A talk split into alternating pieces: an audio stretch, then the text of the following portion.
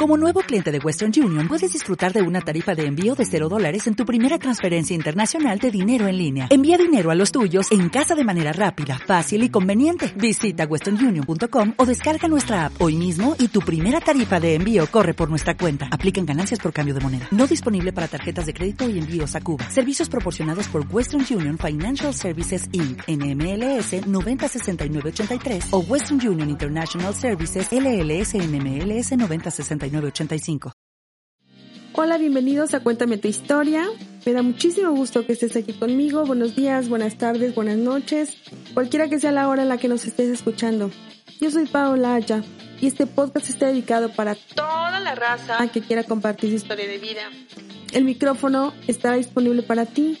Tendremos algunos invitados en ciertos temas para ayudarte a entender las cosas por las que estás pasando o por las que pasaste y que esto mismo pueda ayudar a otras personas como una lección de vida. Hola, bienvenidos, espero que estén muy bien. Yo estoy excelente en esta tarde. Este es nuestro episodio número 2 y es titulado La falta de amor en la niñez me llevó a depender emocionalmente de mi pareja. Yo soy Paola Aya y en esta ocasión compartiremos la historia de Denise, de su dependencia a su pareja y la búsqueda de sentirse protegida y amada. Denise es ama de casa, mami de tres hermosos hijos. Hola Denise, bienvenida a este tu espacio. ¿Cómo estás el día de hoy? Amiga, muchas gracias. Gracias por la invitación, gracias por pensar en mí. Muy contenta y pues felicitándote por este nuevo proyecto. Muchas gracias. No tenía yo ni idea de lo que estaba pasando, pero me da mucho gusto. Gracias por aceptar esta invitación. gracias a ti. Y siempre pensé en ti para que nos compartieras un poquito de tu vida porque sé que hay que compartir mucho. Pero bueno, en esta ocasión vamos a compartir tu búsqueda de sentirte protegida y amada. Así es. Denise, empezaremos porque nos cuentes un poco de tu niñez para entender por qué buscabas el sentirte amada y protegida. ¿Dónde naciste? Nací aquí en la ciudad de Puebla, en, pues en Colonia Exacta y en el centro. Y pues la verdad fue pues algo así como que medio complicada mi, mi niñez. ¿Por qué? Pues de lo, de lo que tengo así como que un recuerdo muy vago fue al principio vivir muy en familia con mi tía, mi mamá. Ok, pero me contabas que a tu mami le dio un infarto cerebral. Así es. Yo tenía como, pues creo que seis años aproximadamente, cuando supuestamente éramos todo normal, toda una familia unida. De buenas a primeras me entero, ¿no? Que mi mamá estaba internada y pues de ahí fue algo muy difícil para nosotros porque mi tía fue la que nos empieza a cuidar a nosotros, toma el papel de mamá. ¿Y tu papi? Mi papá nos dejó. ¿No vivía con ustedes? No, no vivía con nosotros. O sea, vivían tu hermano, tú y tu mami. Así es, junto con mi tía y otras dos personas que eran las que nos cuidaban a mi hermano y a mí como nanas en aquellos años. Una tenía mi hermano, otra tenía yo y eran las que nos, nos cuidaban. ¿Cómo a qué edad le da el infarto a tu mami? Ella tenía yo creo aproximadamente unos 30 y como 35 años. ¿Y yo tú creo. qué edad tenías?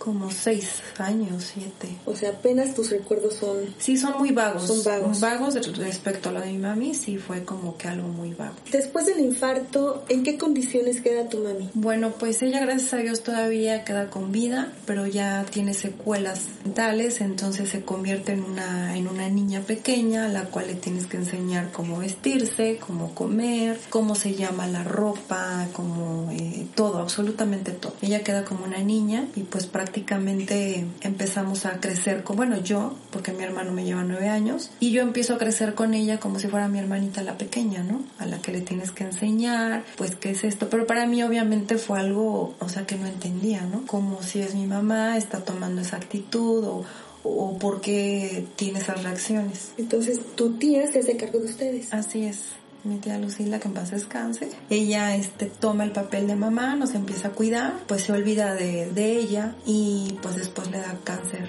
en la matriz, me parece que fue, y ella muere. Ella muere. Ella muere. Y ustedes quedan otra vez a la deriva. Entonces ahí quedamos otra vez a la deriva. Pues para mí fue un golpe muy fuerte, a pesar de que yo estaba pequeña, sí tengo ese, ese recuerdo que al morir mi tía fue como si fuera mi mamá, porque obviamente ella me daba cariño, pues nos cuidaba, prácticamente ella era nuestra mamá. Entonces nos empieza a cuidar y pues te digo, le da el infarto y se muere. Entonces, obvia, para le, mí... Le cáncer. A ella le da cáncer. A ella le da cáncer. Entonces sí fue un proceso muy difícil porque fue de por sí ver a tu mamá en ese estado. O sea, yo tengo ese vago recuerdo, muy vago, cuando nos llevaron a mi hermano y a mí al hospital. Entramos a una habitación donde mi mamá estaba pues con vendas en la cabeza, con bata. Y cuando nos acercamos, yo me acuerdo que, que me jalaba la ropa y le decía al doctor, es que yo quiero esto, como esto. ¿Ellos quiénes son? Y para mí el ver esa actitud de mi mamá, pues de momento fue como de, ay, pues yo soy su hija, ¿no? A pesar de que estaba yo tan pequeña. Por eso fue que cuando mi tía Lucila fallece, sí fue un golpe muy fuerte para mí. Yo me la pasaba llorando. ¿Era tu mamá? Era mi mamá, yo me la pasaba llorando. O sea, yo recuerdo que en aquellos años tenían los tocadores con el vidrio y metían las fotos. No sé si te tocó en aquellos años que metías foto de todo debajo del vidrio. Sí. Y yo sacaba la foto y me la llevaba yo a mi cuarto. Y todo el tiempo lloraba, todo el tiempo. Porque obviamente era ese cariño que yo necesitaba. ¿Y, ¿Y, qué pasa cuando muere tu tía? ¿Quién se hace cargo de ustedes? Ahí hacen una junta como entre hermanos, que es lo que recuerdo, ¿eh? Este, hacen esa junta y pues como que yo escuchaba que, que nos querían separar, porque obviamente hacerse cargo de tres personas era totalmente difícil. Obviamente mis tíos ya tenían su familia. Claro, eran los extraños. Esa, bueno, no extraños, no pero extraños, sí, pero una carga pesada. Era una carga. Para quien dijera yo lo tomo, era algo súper pesado. Entonces, eh, me parece que creo que nos, o sea, como que, a ver, yo me llevo a Denise, otro que se lleve a Edgar y otro que se lleve a Lupita, que es mi mamá. Entonces, obviamente que me creo que una de mis tías fue la que dijo, no, pues no los llevamos, ¿cómo vamos a separarlos a los tres? Nos vamos con mi tía, otra hermana de mi mamá, mi tía Anita, que también ya falleció, y pues ahí entonces empieza otra nueva vida. ¿Esta tía tiene hijos?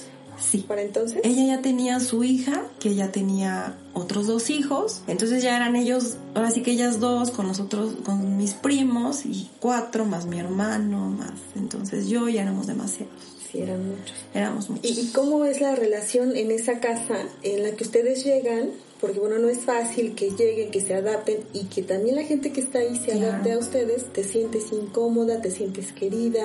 ¿Qué, Sí. qué, qué pasa con Denise? Mira, en ese tiempo ellos, ellos fueron a donde nosotros vivíamos. O sea, ellos dejaron todo y se fueron a donde nosotros vivíamos. Obviamente para mí, mira, yo estoy muy agradecida con ellas, pero creo que también, pues, entenderme que para mí eran extraños. Porque yo estaba pequeña y yo ya tenía mi familia, ¿no? Inconscientemente. Y de repente llegaba otra persona, era así algo extraño. Sí, yo siento que yo me cohibía, entonces yo me alejaba de, me alejaba. Mi hermano se deprimió mucho, mi hermano desde, desde ese entonces ha sufrido de depresiones. Yo me acuerdo que él se encerraba en su cuarto. Y los pasillos, en, en- vivíamos en el centro, en la 3 Norte, que están, son edificios grandotes, altos. En los pasillos eran grandes, yo me sentaba fuera de la puerta de mi hermano, esperar a ver en qué momento él abría. estar con él. Yo quería estar con él, yo quería sentirme otra vez protegida, ¿no? El saber que alguien estaba a mi lado. Pero él se encerraba.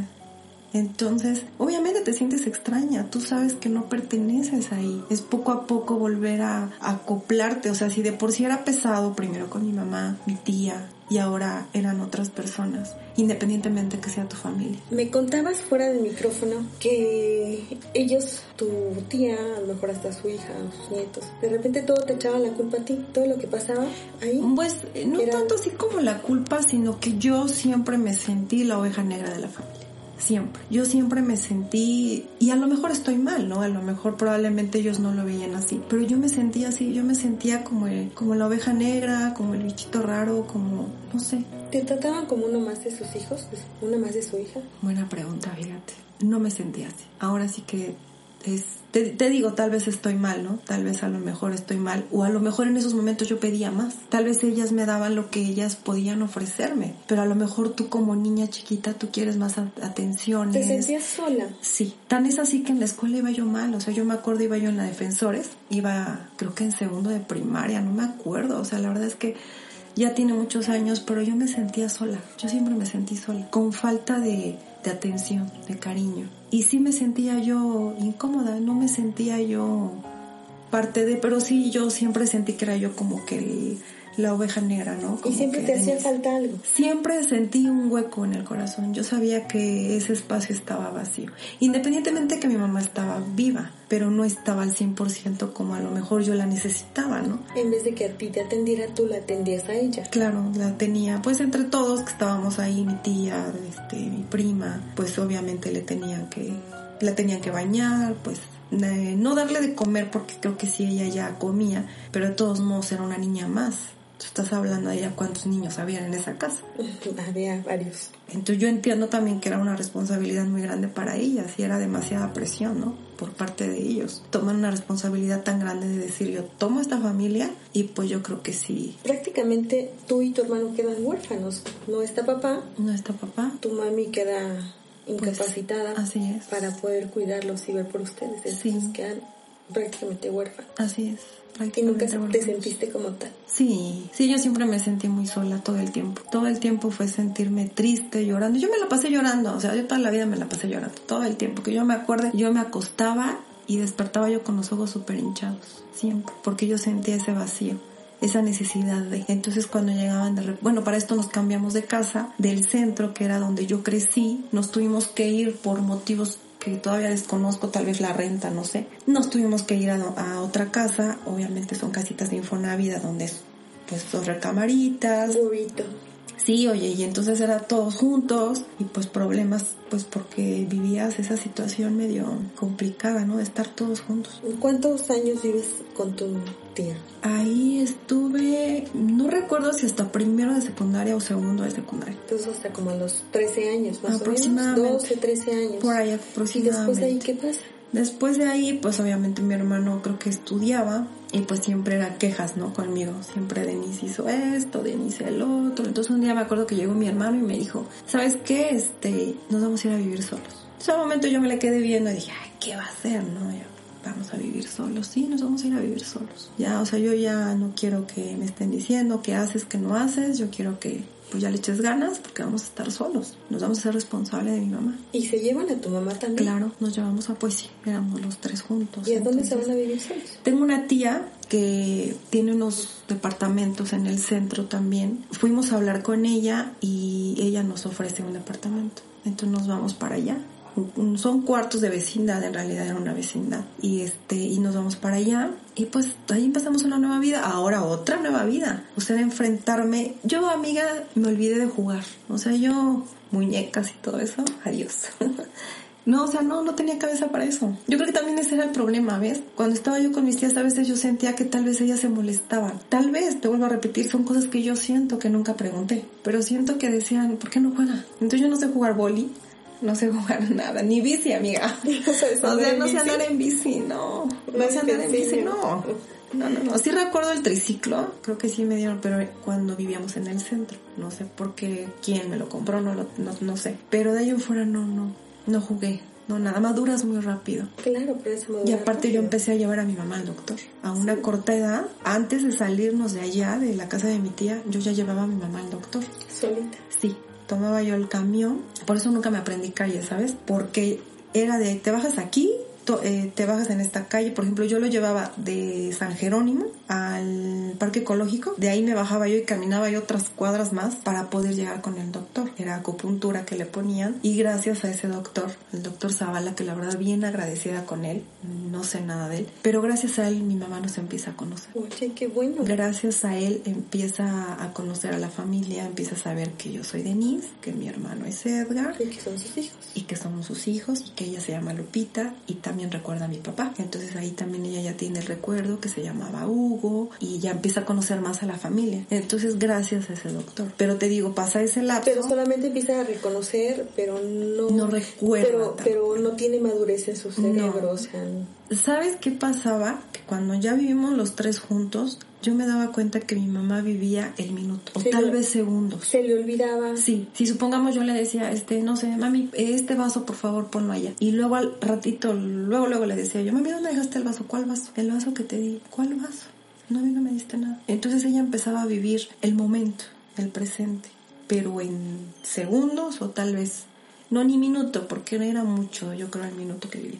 Y la teníamos que bañar. O sea, tú tomaste un papel de mamá de mamá con ella. Con ella y con mi hermano en un momento determinado porque pues yo era la que lavaba. Yo me tenía que levantar muy temprano para ir a la secundaria. O sea, a la secundaria entras a las 7 de la mañana. Entonces a las 6 y cuarto de la mañana yo ya tenía que estar esperando el camión para poderme ir hasta San Jerónimo. Yo te estoy hablando que vivíamos en Santa María, en el centro. O sea, te vuelves responsable de tu casa. Así es. Y caminar a esa hora de la mañana, seis y cuarto de la mañana, pues era algo complicado. Sí, ahorita ya los papás acompañamos. Sí, ahora yo, sí, yo también yo acompaño a mis hijas o estoy al pendiente de ellas, pero en aquellos años no. Y fíjate que ahí hubo un poquito de distanciamiento entre mi hermano y yo. Siento que, y él lo sabe, ¿eh? yo creo que él está consciente de todo y sé que me va a escuchar, pero a él le faltó volverse mi papá. Sí. Porque no tomó a lo mejor ese papel yo creo que mi hermano estaba en un momento donde dijo, bueno, ya tengo una responsabilidad, que es mi hermana y mi mamá, pero le faltó ocuparse un poquito de mí. De decir, a ver, esta niña se va a ir seis y cuarto de la mañana y tiene que, aparte afuera de la, de la, de la vecindad, había un bar. Uy. Pero ¿sabes qué pasa? Que las personas yo siempre, y tú lo sabes, yo siempre se los he dicho a todas ustedes, mis amigas, Dios siempre ha estado conmigo, siempre, o sea, de verdad Dios ha sido, y yo soy un testimonio tan grande de Él, porque Él siempre ha estado conmigo. Lo sé. Y las personas que estaban ahí me cuidaban. Aparte porque mi tía también les decía, ¿no? Tienen que cuidar porque ella es mi familia. Entonces yo salía a esas horas, a veces llegaban a estar todavía abierto, había gente adentro, pero la persona que cuidaba ahí afuera, este, ¿qué pasó, mija? Ya te vas a la escuela, ya me voy, ten mucho cuidado, eh, chaparrita, sí, gracias entonces yo me iba solita. Pero a veces se sentía yo feo, amiga. Porque no faltaba el hombre depravado que te iba siguiendo. que ella se andaba ahí sacando como si de veras, ¿no? De oro en polvo. Sí. Y te daba miedo, de verdad. Llegaba un momento en que sí te daba miedo. Era muy triste, muy triste porque... No tenías ningún apoyo. No tenía un apoyo. ¿Cuál lunch? ¿Cuál desayuno? O sea, me iba yo con la buena de Dios y ahora sí que como, como alborras, al sobres, porque era solita era irme solita a la escuela, yo no sabía hacer de comer, pues era enseñarme a todo, amiga. Aprendiste. Aprendí y me olvidé. Ahí yo creo que empiezo a olvidarme de Denise. Desde ahí. Desde ahí te empiezas a olvidar de Denise. Desde ahí. Te cargo de tu mamá. También te vuelves mamá de tu hermano, te haces cargo de las labores del hogar, claro. vas a la escuela, tienes que hacer tareas, sí. entonces vives toda tu Y no rindes. No, claro que no. No rindes, o sea, yo creo que, ah, pero para esto a mi hermano se le ocurre poner un local de maquinitas ahí en el centro por donde está el Instituto Washington a un lado, ponemos un local de maquinitas. Entonces era ir a la secundaria, regresar, pasarte a cambiar y me iba yo al local. Y yo tenía que dejar cerrado a mi mamá. Le encerrado? Claro, porque imagínate, la dejábamos abierto. Había una tía que vivía enfrente de nosotros, pero pues ella también era maestra, mi mamá era maestra, mi mamá daba clases en, en la Defensores. Y entonces mi tía también era maestra y mis primos también vivían ahí, pero ellos también tenían sus cosas. Tenían sus actividades. Claro, entonces no podíamos dejarle, o sea, yo no podía dejar pues, la puerta abierta a mi mamá. No, pues no puedes. Era una niña. Y ella en realidad se la pasaba acostada durmiendo. Entonces nada más nos esperaba como para llegar. Cuando yo llegaba de la secundaria, pues llegaba yo a darle de comer lo que se me venía a la mente, amiga. De verdad, a veces yo creo que comíamos tamales pasaba yo a comprar al mercadito, había una marchanta que, que, vendía ahí los tamalitos de frijol y así, y eso comíamos. Había días en los que amigas se me antojaba un caldo. O sea, yo me acuerdo que un día fui a, o sea, fui, me invitaron a comer, una amiga me invitó a comer y yo vi el caldo yo dije, ay, pues lleva como grasita, pues como que se me antoja algo caldosón. Y se me ocurre regresar de la secundaria, pasé a comprar el pollo, lo puse y mi ignorancia, 13 años, amiga, le echo aceite al caldo. Yo dije, no, pues sabe que tuviera grasita. porque yo veía que arriba traía grasita y le eché el aceite. Y como esas anécdotas más que mi hermano luego me hace burla porque le dice a mis hijos, dile a tu mamá que haga el espagueti tan sabroso que hacía. o sea, la verdad es que... ¿Y te comiste el caldo? No, amiga. Tenía una vecina, tenía una vecina que se llama Isabel, decían, este, Chabela, muy, un recuerdo muy bonito de ellos, este, porque ella se empezó a acercarse mucho conmigo, entonces de repente ya veía que, que hacía yo de comer, y le dice, ay vecina, es que fíjese que hice el caldo, y le eché, ay mija, ¿cómo se te ocurre? Eso no lleva, el pollo solito saca su grasa, y, ay es que yo no sé. Entonces ella luego me ayudaba, me explicaba, y así. Y si no, una de mis primas, que se llama Carla, nunca se me olvida, ella me enseñó a hacer el espagueti blanco. Carla Almazán. Carla, ella me enseñó. Entonces, ella me enseñó a hacer el espagueti. Fue lo primero que aprendí y una de mis primas también me enseñó a hacer este, ¿cómo se llama? Rabo mestizo las rajitas poblanas con jitomate y tanta cosa. Entonces, poco a poco vas aprendiendo. Pero a lo que voy es que... caldo espagueti. Sí, no, ya no sabe huevo, pizza. En aquel entonces ya comprábamos ahí la pizza y le echábamos el jamón. No, no, no. O sea, mi hermano y yo buscábamos la forma de pues de sobrevivir, ¿no? Pero sí era muy complicado. Y te vuelvo a repetir a esa edad. ¿De qué vivía? Mi mamá tenía este su pensión, costó mucho trabajo por hasta donde yo sé por mi hermano costó mucho trabajo que la pensionaran, pero gracias a Dios se dio y entonces pues de la pensión de mi mamá, de ahí fue que nos nos empezamos a mantener de ahí. ¿Eso fue durante el tiempo que estás en la secundaria? Así, Así eran todos los días de tu vida. Sí. ¿Terminas la secundaria? Sí, la termino con mucho esfuerzo, créeme, porque había días en los que yo no me quería ni levantar para ir. De hecho, mi graduación me la pasé llorando toda la noche un día antes y tengo una foto donde estoy con los ojos hinchados, o sea, no fui ni a misa, amiga. Yo dije, ¿qué voy a ir? O sea, todos van con su familia, porras y yo ahí sola como perrito, ¿no? Me acuerdo que esa madrugada lloré horrible, horrible. ¿No querías que llegara la mañana? No quería yo ir. No querías ir. Dije, ¿qué voy a ir yo sola? No, pero... ¿Nadie te acompañó? Pero tenía yo un novio, un novio y pues, pues no había nadie más a mi alrededor. Y le dije, oye, ¿no quieres ser mi padrino de graduación? Ay, sí. Y sí, sí, él fue, de hecho aparece ahí, ¿no? En el... Y pues en las invitaciones ya sabes que fulanita y El padrino, ¿no? padrino. Hugo fue mi padrino. Él fue mi ¿Él te padrino y este y él es el que me acompaña en la graduación. Amiga, me hice una coleta mal hecha, de verdad, o sea, me levanté porque de veras me hice una coleta y fue muy incómoda. Porque llegas y todos tus compañeros dan sus papás. Claro, súper contentos todos. súper felices. todos contentos y felices y tal vez triste porque ya no nos íbamos a ver. Y pues yo no fue así como de, "Ay, ya que acabe todo esto, ya me quiero ir a mi casa. Entonces me acompaña un primo que bien lindo, él siempre me, bueno, siempre me acompañó, mi primo Eric, que vivía enfrente de nosotros ahí en ese, en ese cuarto. Él me acompaña a la graduación. Llegó de sorpresa, así como me llegaba de sorpresa cuando yo desfilaba los 5 de mayo.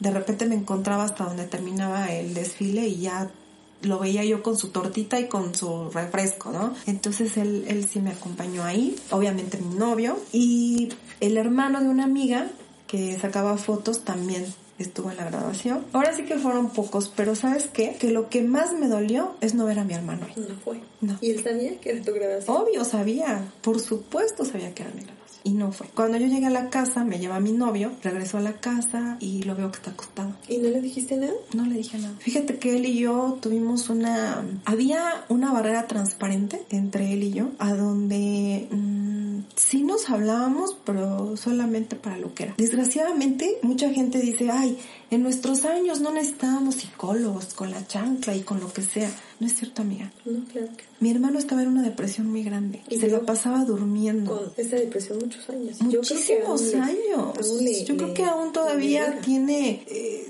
tiene muchos problemas. Yo tal vez porque tú sabes que yo soy muy amiguera y todo el tiempo estoy, conozco a mucha gente yo creo que voy a la calle y todo el mundo me anda saludando. Luego me dicen mis hijos, mamá, ir contigo de incógnita jamás se puede. O sea, vas a la tienda y estás ahí platicando, ya me llevo con la señora, pero porque así la vida Yo te va que poniendo. por eso somos amigas, porque en cierto punto nos tenemos muchas cosas parecidas. Sí. A mí mis hermanas me dicen, ay, tú pareces Miss Universo, todo el mundo va saludando y vas levantando la mano, hola, hola, hola. Sí, o Hasta sea, la fecha, Hay que ¿no? saludar a las Es personas. que sí. No sabes cuándo vas a necesitar La verdad que de sí. Y mi hermano no. Él siempre fue callado. Entonces cuando yo llegué después de la graduación, pues ya se fue mi novio y todo. El encontrarlo y verlo ahí acostado sí me puse a llorar. Y obviamente me asomo al otro cuarto y veo a mi mamá también acostada. Amiga, yo no la podía llevar. ¿Quién la iba a cuidar en lo que yo estaba sentada en la graduación? Nadie. Entonces eran situaciones bien difíciles. ¿Y qué pasa con Denise después de que sale de la secundaria? Eh, ay, para esto déjame te cuento que ese, ese detalle me encantó. Mi amiga Alicia me hace una comida sorpresa. Qué linda. Ay, sí, bien linda. Ella y su mamá, que les mando un besote, ellas me hacen mi comida sorpresa de secundaria y fue, fue bien bonito. Te pusiste a llorar. Ay, sí. fue bien padre. ¿Qué pasa después? Bueno, me da miedo estudiar. Ya no sigues estudiando. Ya no sigo estudiando. Me dio, todo me daba miedo, ¿sabes? Todo. Yo siempre les digo a mis hijos, yo tuve las puertas de mi casa abiertas para hacer de mi vida un papalote. Porque no había quién. No había quien por ti. Pues no, te mamá dijera, no había quien te dijera esto es bueno, esto es malo, Claro. o que te apoyara y te impulsara a, a- a seguir estudiando. A que te regañaran. Eras china libre. El que me decía mucho era mi tío Fernando, que en paz descanse. Él sí, mira, métete al centro, que hija, que ándale. Me daba miedo, yo decía, no, es que me da miedo. ¿Y qué te daba miedo? No sé, amiga. Algo me daba miedo, pero yo no sabía qué. Entonces, mejor digo, veo también la situación económica, porque déjame te digo que independientemente que fuera lo de la pensión de mi mamá, pues estábamos mal, ¿no? Mi, mi ropero, pues era un mecate amiga de esquina a esquina y ahí lo colgaba y ahí era mi, mi ropero. De buró tenía yo una caja de esas de, de que la volteaba yo y yo bien, ¿no? Bien contenta ahí forrada de aluminio. Ese era mi buró. Pues nada más teníamos la camita, mi mamá un sofá cama, una mesita, la estufa y pues ya, o sea, yo decía, no, necesitamos... Tienes mucha carencia Claro, económica. ¿no? Porque independientemente que tengamos lo de la pensión de mi mamá, pues también hay que vestirnos y hay que hacer muchas cosas. Y entonces, precisamente con esta amiga, tiene una tienda y la voy a ver y me comentan que hay una una persona que necesita que le cuiden a su niña de 7 de la mañana a 5 de la tarde. Entonces yo dije, no, pues está súper bien, ¿no? Y aparte, pues es una niña. dije, ah, pues está bien. Entonces voy y sí, me, ¿Te dan la, me dan el trabajo y empiezo a cuidar a la niña que se convierte como mi hija, que también le mando besotes, se llama Paola. Está bien, Paola. ¿Y tocaya? A Pau. sí, y este, y entonces, eh, bueno, para esto, justo también en la esquina, hay una eh, de emancipación taxistas, el golazo aquí, ¿no? bueno, entonces ahí los conozco a estas dos personas, a don Sixto y a don Beto, que la verdad me fueron fueron de una ayuda también para mí bien grande, entonces buscaban secretaria y ahí va Santa Denis, ¿no? O sea, ni siquiera, amiga, ni siquiera era yo secretaria, o sea, ¿cuántos años tenía yo? Como 15, no sé. Como 15 cuando la Claro, entonces voy y me dicen que sí. Y dije, perfecto, Leo, pero ¿qué creen? Que pues yo traigo a mi sobrina. Yo la cuido. Sí, yo la, yo no la la cuido. puedo dejar. Pues va. Y te aceptan con la Y me niña. aceptan con ¿Qué edad tenía la niña? Ay, amiga, era una bebé. O sea, yo me paraba ahí en el Boulevard 5 de Mayo con mi hija y en aquel entonces ocupábamos las máquinas de escribir. Entonces era mi maleta, mi máquina de escribir y mi hija, ¿no? O sea, era como mi hija. Y me iba yo porque se cambiaron este de, de lugar. Entonces yo tomaba el camión y me iba yo. Y pues ahí me iba yo con mi hija, sin miedo. Toda una este, guerrera yo. que ahora me da miedo, Y ¿no? entonces ya tenía estos trabajos. Entonces ya tenía dos trabajos porque hablé con la mamá de la niña y su abuelita, saben que pues, pero yo la voy a cuidar súper bien. Y, y mi jefe, bien lindo, todavía me pone en un corralito de creo que de una de sus sobrinas o no sé de quién. Y pues ahí tenía yo a la niña, amiga. Entonces ya eran dos trabajos. ¿Cuánto tiempo estuviste ahí? Ay, amiga, no me acuerdo. Yo creo que dos años por ahí, no sé, no, no Tenías recuerdo. 15, un como a los 17. No, yo creo que un año entonces. ¿Un año? Sí, yo creo que fue un año nada más. Ujú. ¿A dónde la, dónde dejo eso? Cuidas a la niña y tienes el trabajo. Cuido a la niña y tengo taxis. trabajo de secretaria. Eh, Les ayudaba yo a los escritos, luego me fui de decán ahí al, a la feria de Puebla porque se ponían ahí los taxis. O sea, Ah, hasta de decán la hice también. De lo que fuera. Lo que fuera, amiga. El chiste era ganar El dinero. chiste era ganar dinero y pues ya me empezaba a comprar mis zapatos, ya me pues aparte era un palito, amiga, o sea, era un hueso. O sea, yo me acuerdo que mis pantalones de mezclilla, mis jeans, los llenaba yo con el pants de la escuela, de la secundaria. O sea, te O sea, me ponía el el pants, amiga, abajo. y encima me ponía yo así los jeans como Para. "Ay, para que llene. Porque yo un huesito. Imagínate, mal alimentada, sin vitaminas, sin nada, y pues sí estaba yo. Y seguías sintiendo ese vacío. Siempre, siempre sentí yo ese vacío, esas ganas de algo. A veces era el llegar a la casa y de verdad, ay no, era triste, triste, triste porque pues mi mami se la pasaba durmiendo, mi hermano pues de repente igual o no estaba, entonces eran esas cuatro paredes tan vacías, tan tristes, tan, no sé, tan falta de algo. Claro. ¿Y cuándo conoces al que fue tu pareja?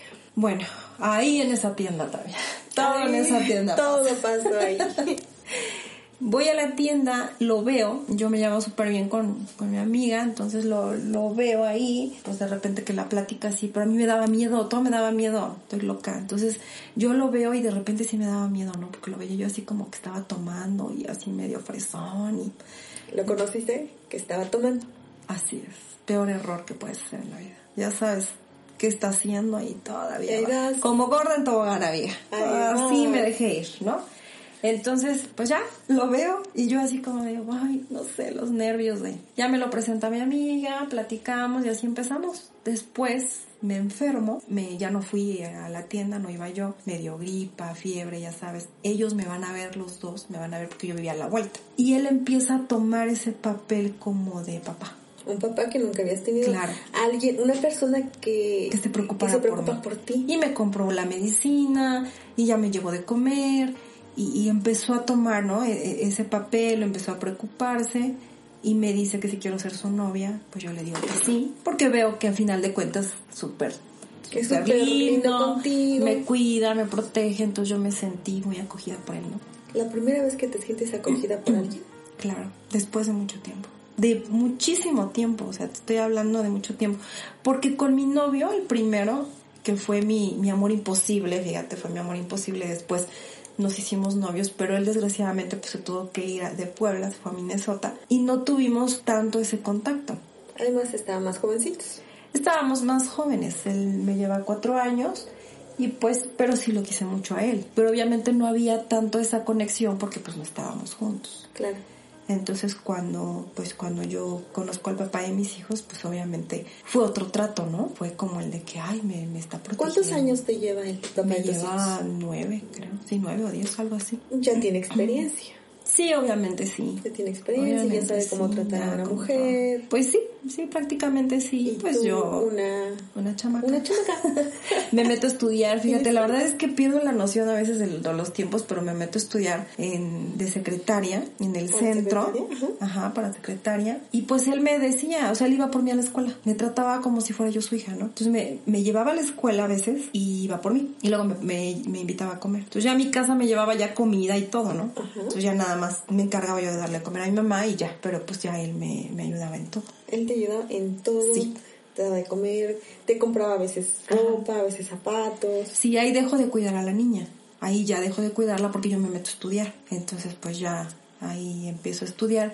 Pero fíjate que yo siempre tuve ganas de tener un hijo. Yo decía, es que yo quiero tener un hijo. Ahora entiendo que era porque yo quería suplir ciertas partes de mi vida. Suplir- Había llenar ese hueco, llenar ese esos hueco que huecos. tú sentías. Exactamente, yo quería llenar esos huecos, entonces yo anhelaba ya tener un hijo. Y luego él me decía, oye, no, pues ¿por qué no mejor sigues estudiando? A mí me encantaba contaduría. De hecho, el contador cuando yo hacía los exámenes me decía, de verdad luego se me quedaba viendo y me decía, ven, Denise, ¿estás segura que quieres estudiar para secretaria? Yo te veo más de contadora, pero bueno, tú sabes. Y yo, ay, si supiera que yo quiero ser mamá. ¿Y terminas de estudiar? No, amiga, no. Me salgo. ¿Por qué te sales? Por tonta, por tonta, porque no tenía yo, no sabía yo qué quería, yo creo que no sabía No yo en tenías esa guía. No, no, no sabía yo qué. Yo, fíjate que yo creo que muchas veces nos hace falta esa guía y esa motivación de alguien que esté atrás de nosotros para poder impulsarnos y hacer lo que queremos hacer o guiarnos. O guiarnos, o como guiarnos. nosotros ahorita con nuestros Sí, hijos, ¿no? Ya los vas y guiando y estudia, todo. mira este y mira el otro. Sí. No lo tenías. No lo Entonces, tenía pues, yo. dijiste, ya no quiero, ya no tengo no quiero. flojera, Sí, lo ya que no sea. iba yo, o sea, ya no, dije, Ya, no, ya no voy a ir. Dejé la escuela, me junto con él. Pero te embarazas antes de juntarte. No, Oh. me junto con él y ya luego me embarazo. Pero estaba bien chiquita, o sea, tenía yo que 17 años. Bien chiquita. Sí, súper chiquita. Cuando te juntas Y con créeme que... de 17 años. Sí, y créeme que no, o sea, yo creo que... Te voy a hacer un paréntesis muy grande. Yo creo que cuando nos salimos de la casa, ¿no? De mis tías, yo creo que ellas han de haber dicho, esta loca quiere ya vivir su vida y quiere hacer desmadre y quiere hacer... Quiere vivir la vida Quiere loca. vivir la vida loca, quiere andar de canija, pero no, amiga, de verdad que no, o sea...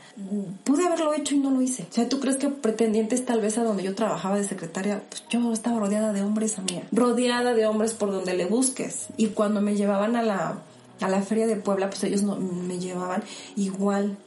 Pero fíjate que lo que te digo, siempre Dios me cuidó, o sea, siempre. Siempre estaba yo muy protegida por todos. A veces íbamos a los partidos de fútbol, pasaban por mí, mandaban a uno por mí, que fulanito pasa por Denise, órale. A- ahorita que estás diciendo, siempre me protegían. Fíjate que en nuestro episodio cero yo eh, cuento cómo nace este proyecto. Sí, sí. Entonces, eh, ahorita que tú me dices eso, yo me acuerdo que íbamos a, de- del radio, íbamos a los mercados o íbamos a los bailes, Ajá. pero a trabajar, entre comillas. Entre porque, comillas. Bueno, sí ibas a trabajar, pero... Pero pues por ahí echas la bailadita. Sí, claro, echas la Claro, bailadita. sí. Pero siempre me cuidaban mis compañeros. O sea, dice, yo tenía la oportunidad y no falta quien se te acerque y se te acerca uno y se te acerca otro, pero siempre estaba cuidada O por alguien. por alguien. Aparte eran otros tiempos, Sí. Ahorita qué caramba, yo he visto cosas y veo cosas que si ya fueron a un lugar y que ya emborracharon a fulana Sí. y todo, y ahí no. Entonces, eh, y la verdad era bonito porque yo iba y estaba yo muy protegida por todos, a pesar de que todos eran hombres. Así y mucha pasó, gente habla mal de los taxistas. No, los taxistas bien perros y todo. Pues en mi caso no. O sea, obviamente no faltaban los solteros que sí me llegaban a decir algo, pero no, pues todo tranquilo. Entonces yo pues ya me embarazo. Te embarazas, te vas. A, te vas a vivir con, con él, te embarazas bien emocionada porque Claro, te embarazaste y vas a, a cumplir el sueño de tener un hijo. Claro. ¿Cómo es tu vida con Con el que fue el papá de tus hijos? ¿Sigue el mismo trato hacia contigo? Sigue el mismo trato, pero ya hay una enfermedad, o no sé, mucha gente dice que no es enfermedad, ya no sé ni cómo puedes llamarle. Empiezo a darme cuenta del alcoholismo. O sea, ya era... Él sufre de alcoholismo. Sí. ¿No te habías dado cuenta porque lo conociste? Exactamente, ¿no? Y ahora lo veo y digo, ay, Denis, si lo conociste tomando, ni modo que... Y digo, y, y desgraciadamente nosotras como mujeres somos tan ingenuas que creemos que es una gripa que le vas a dar un antigripal cada ocho horas, se te quita. No es así. O sea, no es así. En verdad hay un problema, hay algo. Y yo lo vi muy normal, ¿me entiendes? Era... Y aparte por el trato que en su momento yo tenía con mi hermano, pues seco y todo, yo lo llegaba a ver algo como normal, ¿no? Pero sí... Él nada era cariñoso contigo. Antes, antes, en su tiempo de novios, era cariñoso, atento. Mira, no era tan cariñoso, era eh, era atento conmigo, siempre estaba al pendiente de lo que yo necesitaba, así tal cual de que pues yo, yo era la que era más cariñosa o yo era la que lo buscaba, entonces pues él así como que obviamente me correspondía, pero yo era la que más lo buscaba. Entonces en el lapso en el que yo me embarazo empieza, oh no, es que de verdad me da risa porque él se iba a tomar y yo era una chamaca, amiga, o sea, era una chamaca. 17 Entonces, él me llevaba mi helado, o sea, imagínate, ¿no? De verdad que ahora digo, ay, no, de veras. Me ponía yo a ver las películas de Walt Disney, amiga. ¿En serio? De verdad, o sea... no, es que no tuviste niñez. No, no O sea, lo decimos a veces de broma. Ay, no tuve niñez. Pero sí realmente jugué no con mis primas, o niñez. sea, sí digo, sí jugué que con los nenucos y con tanta cosa y todo eso, sí lo jugué, pero no lo disfruté. Porque no era en esos momentos lo que yo quería. O no estaba en mi cabeza en esos momentos jugar. Y no es que yo pensara en otras cosas, simplemente no quería, no quería. Algo me hacía falta, que no lo sé.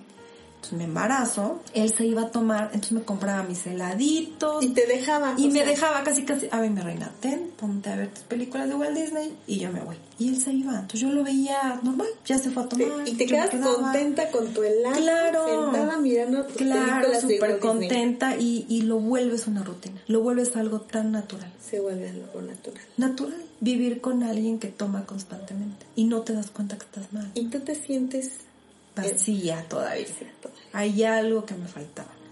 Ya Sí, tengo, te ya tengo lo que yo quería, ¿no? algo. Claro, ya me Pero embaracé. dependes de él emocionalmente. Emocionalmente, De, por te sientes protegida por él Es correcto. Me siento protegida. en por todos los sentidos. Sí. Entonces- Pero también le empiezo a tener un poco de miedo. ¿Por qué? Porque, no lo sé, tal vez el carácter que él tenía, el comportamiento que de repente cuando él tomaba cambiaba por completo. O sea, el alcohol los cambia. El alcohol, el alcohol hasta ahora, que yo sé que esto después lo vamos a hablar en otro episodio, el alcohol cambia a las personas. De verdad, o sea, ¿Cuántos días tomaba él a la semana? pues lunes, miércoles o a veces lunes, jueves, sábado. Sí, sí tomaba. ¿Cuatro de siete? ¿Cinco de siete? O tres de siete, o tres Pero de era siete. tomar hasta en Pero era, sí, tomar y ya llegar en la madrugada y pues así. De hecho, cuando nació mi hija estábamos en una fiesta y él ya estaba tomando. Llega, yo me sentía mal, amiga, y ni me creían. Ni me creían de que yo me sentía mal. Y yo de verdad, o sea, sí me digo, no grito porque yo veía que grita la gente, que según ya se va a aliviar. Y yo, chamaca, ¿quién me iba a decir, amiga? Yo no sabía nada de eso. Y sí, vamos al hospital y pues él iba todavía tomado. A, a esa edad, a los 17 años, 18. Nace a los ¿Tú 18, creíste amiga. que habías encontrado lo que te hacía falta en ese entonces? No ahorita. En ese entonces creíste. Sí, en ese entonces sí.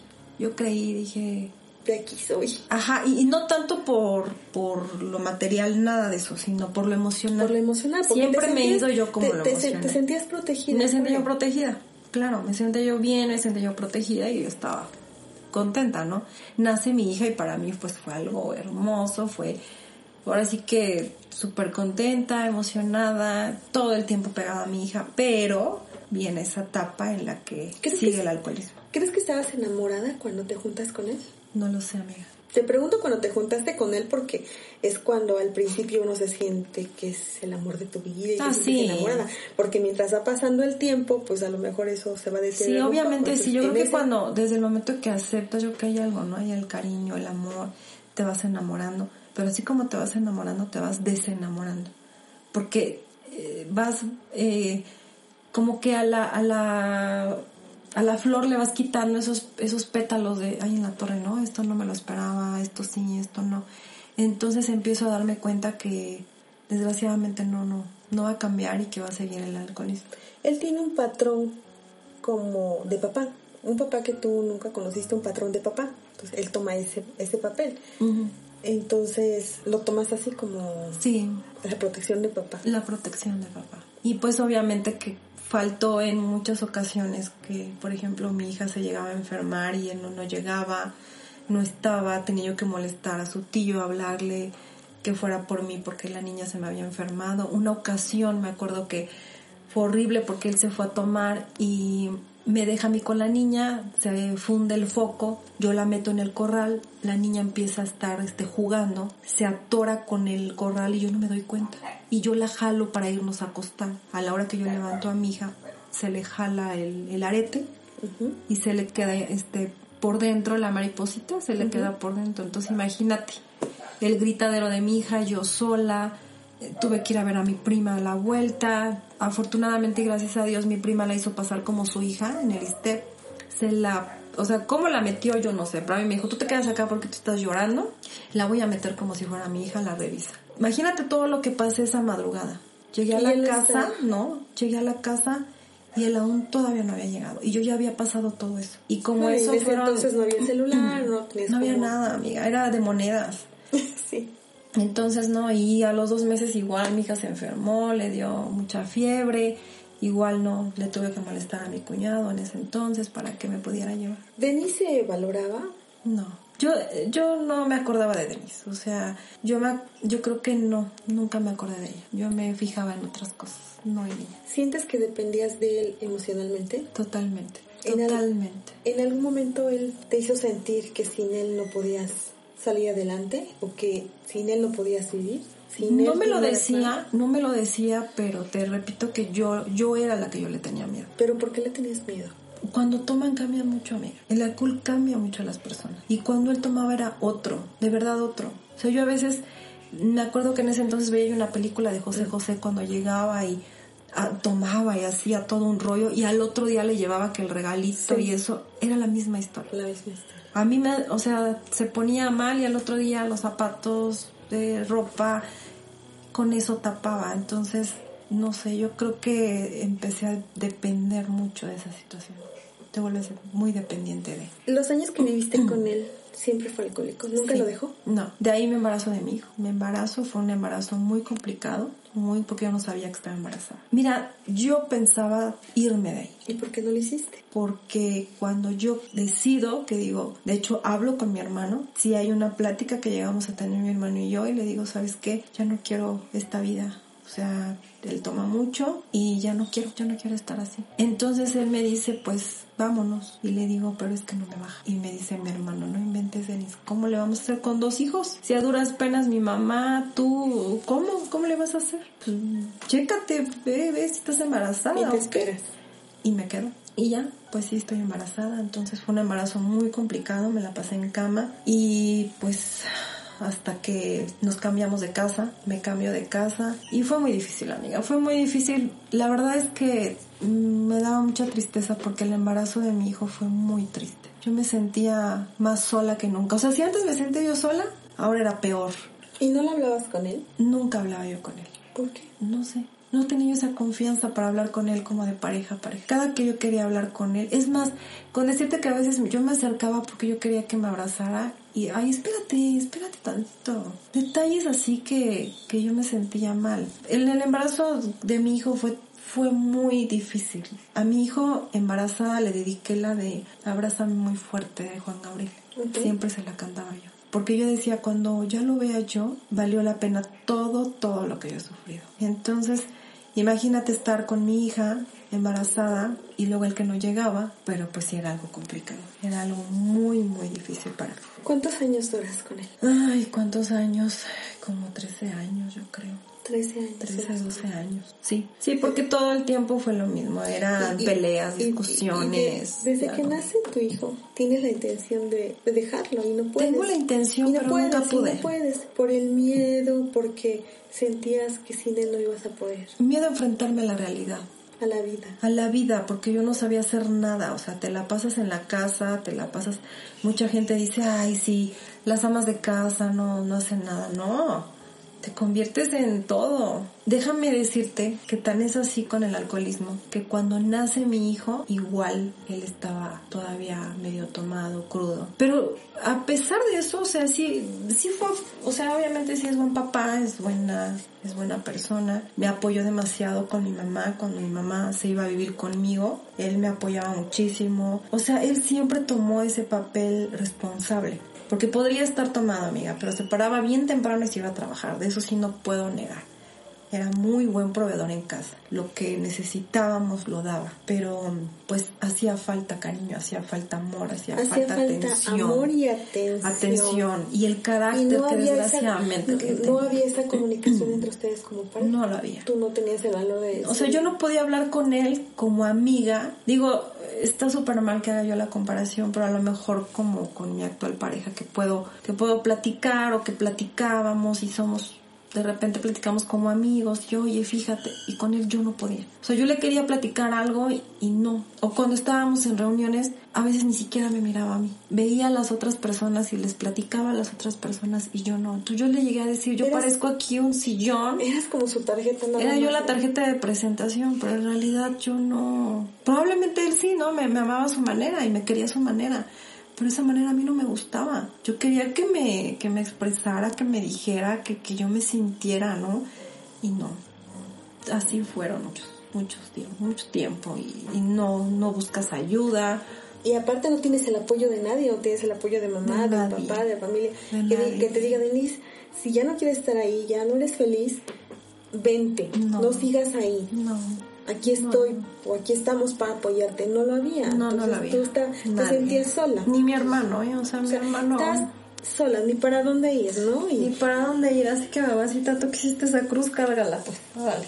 Diferencia de ahora, ¿no? Porque ahora yo, por ejemplo, con mis hijos siempre les digo, pues que yo siempre voy a estar ahí, no sean tontos, si no, no están bien, pues adelante, yo siempre voy a apoyarlos. Pero te hace falta, y te hace falta pedir ayuda. Hay mucha gente Conozco mujeres que viven con personas alcohólicas y creen que van a cambiar. Desgraciadamente estamos mal. Como mujeres llegamos a pensar que esto va a ser un milagro y no se puede. Hay veces que no se puede. Probablemente en unas cosas sí. O hay personas que les pasó que también he tenido o he escuchado testimonios donde me dicen, la verdad es que yo me acerqué mucho a Dios y gracias a Dios lo cambió. Pero es también la disponibilidad que tiene la, persona. y que acepten. Y que aceptan, es correcto. Si tú no lo aceptas, aunque yo te esté diciendo estás mal, estás perdiendo a tu familia por un vicio que al final de cuentas no te va a dejar nada. Lo único que te va a dejar es quedarte solo y una enfermedad. Eso es todo lo que te va a cargar. Entonces, yo a veces le decía, tú prefieres, tal parece que tú quisieras vivir solo. Eso es lo que tú quisieras. Y te vas hartando, te vas chocando, te vas... Mm, tu paciencia se va acabando. Y, empiezas a cometer errores, amiga. Empiezas a cometer errores de los que te arrepientes. Errores de los que dices, no tenía por qué haber pasado esto si tal vez tú no pusieras un poquito más de tu parte. Y cometes demasiados errores. Demasiados. Entonces, resumiendo, tú eh, crees que siempre dependiste de él en, durante esos años emocionalmente. Emocionalmente. No querías salir y de miedo, ¿eh? Tenías miedo a salir a enfrentarte a la vida, pero pues con los años uno va madurando, va aprendiendo. ¿Y, sabes qué te das cuenta? Cuando van creciendo tus hijos. Sí. Tus hijos van creciendo y es cuando te das cuenta que el daño, había días, amiga, en los que peleábamos tan fuerte, que mis hijos lloraban.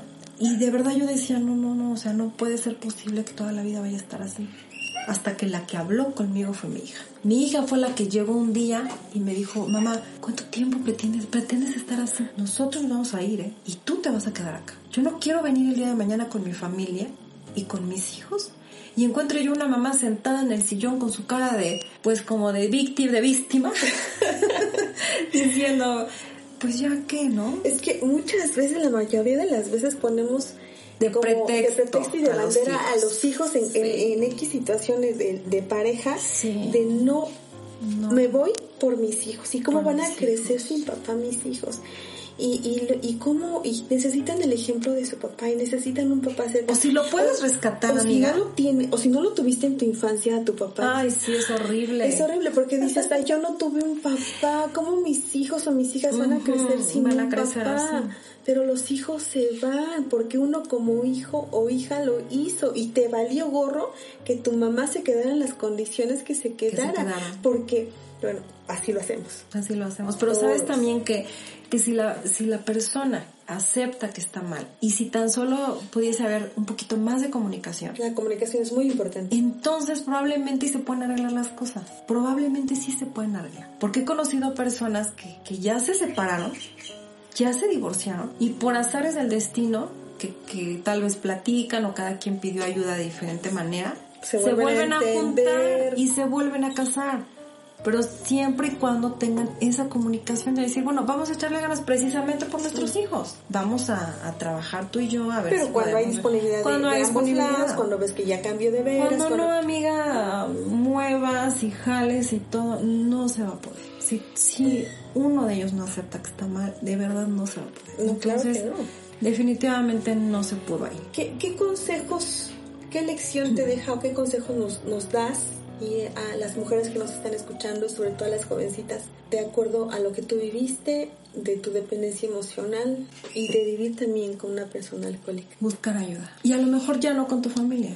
Tal vez con una amiga que te pueda orientar y decir, ¿sabes qué? Es que ¿sabes qué pasa? Que a veces Pero no... también hay ayuda profesional. Y no, pero no y lo no la ves. buscamos. No la buscas, no lo buscas ni profesional ni, ni nada porque te, te- tal vez estás como que muy enganchada en el problema. Estás tan enganchada ahí que no te das cuenta de lo que está allá afuera. No abres la puerta y te das cuenta que la vida sigue corriendo. Y tú te quedas ahí y te quedas ahí.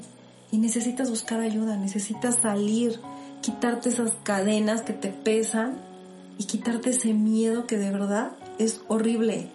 Las mujeres que están viviendo con una persona alcohólica es miedo. ¿A qué a veces no, no, No sabes? sabes.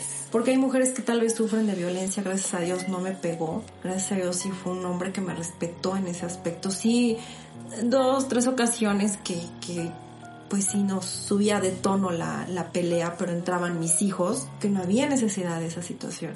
Pero es que es un problema eso del alcohol, de verdad. Entonces hay que pedir ayuda, no hay que quedarnos ahí No. cuando tenemos A una persona alcohólica y que no lo acepta.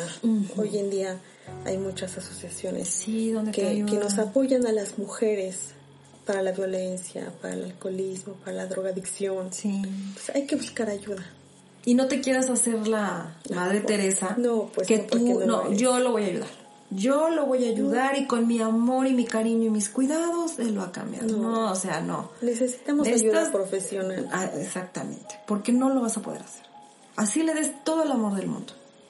Y así estés pegada a él todo el tiempo, no lo vas a solucionar. Porque yo no podía. Llegamos a ser dos extraños. A donde definitivamente llegaba el momento en el que yo decía, ay, bueno, no está, qué bueno. Y cuando llegaba era de otra vez a tomar. Y de por sí yo ya tenía un pasado que me habían venido diciendo, donde pues tu papá tomaba mucho y por eso los dejó. Entonces, imagínate, yo ya traía eso en mi cabeza de que mi papá pues, tomaba mucho y me dejó. Y luego de repente vivir con alguien que es tu pareja y que también está tomando mucho y que te está perdiendo. Y que no se estaba dando cuenta que estaba perdiendo a su Y esposa. finalmente te perdió. Y al final de cuentas me perdió. Porque abrí los ojos y dije, ya, vámonos. Hasta aquí. Ya no podemos. Pero te costó mucho ese proceso. Ay, sí, amiga, años, muchísimos años, y tú lo sabes, tienes años de conocerme, y fueron muchos años, muchos años, y tú a veces no, no pides ayuda. Puedes estar con mujeres que están sufriendo al lado tuyo, Y no te das cuenta. como cierta persona que yo conozco, quiero decir su nombre, pero que justo me está haciendo la entrevista, que no lo dice. No lo dicen, te quedas callada. Todo el Nadie estás sabe lo que está atrás de la puerta. Nadie sabe. ¿Y cuántas veces, plat- eh, bueno, platicábamos nosotras? Muchísimas. Y hubo cosas que yo me callaba y hubo cosas que tú... te- bueno, y ahorita que estamos un poquito más maduras, que ya ya hay más información Sí. y hay más cosas como que para pedir ayuda, tú te das cuenta del error tan grande, tan simple es como poderte desahogar con tu amiga. Sí, y que esa amiga te, te diga, ay, no Reacciona. seas tonta, ya, dos cachetazos. Deja a la Mariana que te hace. Sí. O sea, la verdad, Sí. ella es una de las que también siempre me, me, me ha abierto los ojos, que eso ya es otro episodio de, de todo lo que he vivido, pero de verdad, ¿eh?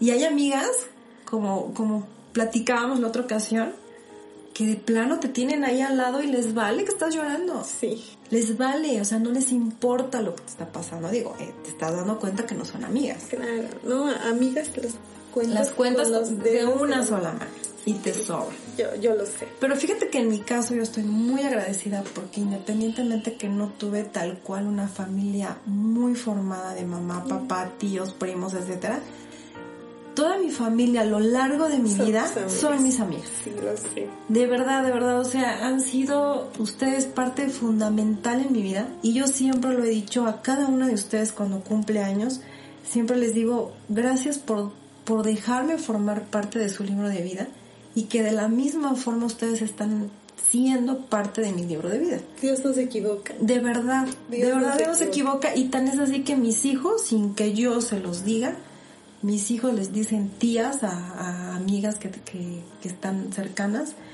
y que todas han sido parte de, o sea, todas han estado conmigo. De verdad, yo estoy muy agradecida con todas ustedes, porque todas ustedes han puesto un granito de arena en mi vida y lo han hecho en grande. Y son esos vínculos que por eso yo creo que seguimos teniendo, Sí. que Es que la ayuda la encuentras a veces más en la gente de afuera que en tu propia familia. Claro. Y aunque tengas familia, a veces no se da y no Sí, se no, da. yo me di cuenta en todos estos meses, tal vez en ese tiempo cuando lo de mi separación y todo eso, tal vez no, no tuve tanta eh, conexión con otras amigas, ¿no? Éramos muy contadas con las que yo tenía. Pero ahorita con todo el proceso que yo pasé, me di cuenta de, de- de verdad de las personas que están contigo, de las que se dan cuenta que, que necesitas algo.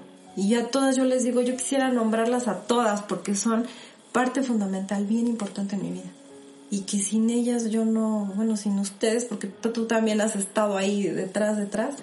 Y hay otras que sí, obviamente, me están como que más empujando. Y órale, y órale, y no, y no hagas esto, y no seas tonta. De verdad es bien difícil, amiga. Y más cuando caes en depresiones y todo Yo sé. es una situación bien difícil. Y por eso más depender de alguien emocionalmente es lo peor que puedes hacer. Pero ¿sabes por qué? Por la falta de autoestima. Así es. Es una falta de amor que te tienes y que yo te Y puedo sobre decir todo que ocurre en las mujeres que crecimos solas. solas. Sí, es cierto. Porque mucha gente dice, Y no es cierto, yo soy, me amo, me quiero, no es cierto. Cualquiera que sea la situación que viviste cuando creciste sola, buscas esa protección, ese sentirte querida, sentirte protegida. amada, esa necesidad. Claro, es total, totalmente diferente. Te vuelves, ya que pasa el tiempo, obviamente ya te vuelves más resiliente. Dices, lo logré.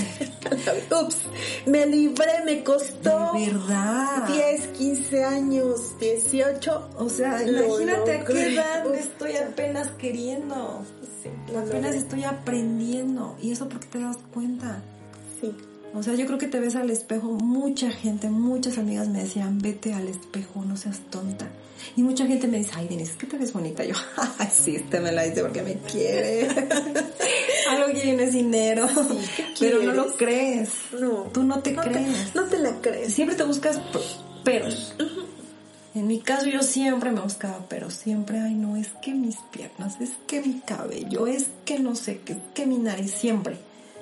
Pero cuando empiezas a darte cuenta de la realidad, es como, como ves que ya vales Así es, amiga. Y que te quieres. Entonces busquen ayuda. Hay que buscar ayuda. Busquen ayuda, quiéranse. No te quedes callada. No te quedes callada. Ahora ya hay tantos videos. Yo he estado, como te dije la otra vez, estoy viendo tantos videos de autoestima, de todo eso te motiva demasiado. Así es. Y te das cuenta que te estás haciendo Y no estás solo. Y no estás solo. Nunca va a estar solo. Siempre va a haber alguien alrededor que te ayude. Sí, que te apoye, que te ayude, que esté contigo. Sí lo hay. Y háblalo, exprésalo, porque no te quedes con nada adentro. No. Porque eso va dañando tu cuerpo físicamente. y emocionalmente. Claro. Y aparte pasas a perjudicar a tus hijos. Así es. Entonces, si puedes hacerlo, mejor busquen ayuda, pónganse a ver videos este, de autoestima, de superación personal. Ok. Denise, te agradezco infinitamente. Amiga, gracias a ti que por me hayas compartido esta parte de tu vida que además no fue nada fácil. No, bueno. Yo espero compartir contigo otras partes de tu vida, otros episodios, que Sí, es todo falta. un libro tu vida. Todo el libro, pues. Muchas gracias, amiga. Gracias a ti, amiga, de verdad, muchísimo éxito. Gracias por pensar en mí, por, por pensar en contarte todo esto que ya lo sabías, pero no tan bien desmenuzado. No lo había tenido Todavía tan Faltan otras cosas que ya quedamos que, que vamos a pasarlo después. Espero que les sirva de, de mucha ayuda a muchas mujeres que nos están escuchando, de verdad. Muchas gracias, amiga. No, gracias a ti. Gracias, Denise. Cuídense mucho a todos. Gracias. Gracias amigos por habernos escuchado. Yo espero que te sirva esta historia que te acabamos de contar. Síguenos en nuestro canal de YouTube. Suscríbete por favor y dale like. Síguenos en Instagram, iTunes, Facebook y en Spotify nos encuentras como Cuéntame tu historia podcast. Nos escuchamos en un próximo episodio. Yo soy Paolaya y te mando un fuerte abrazo.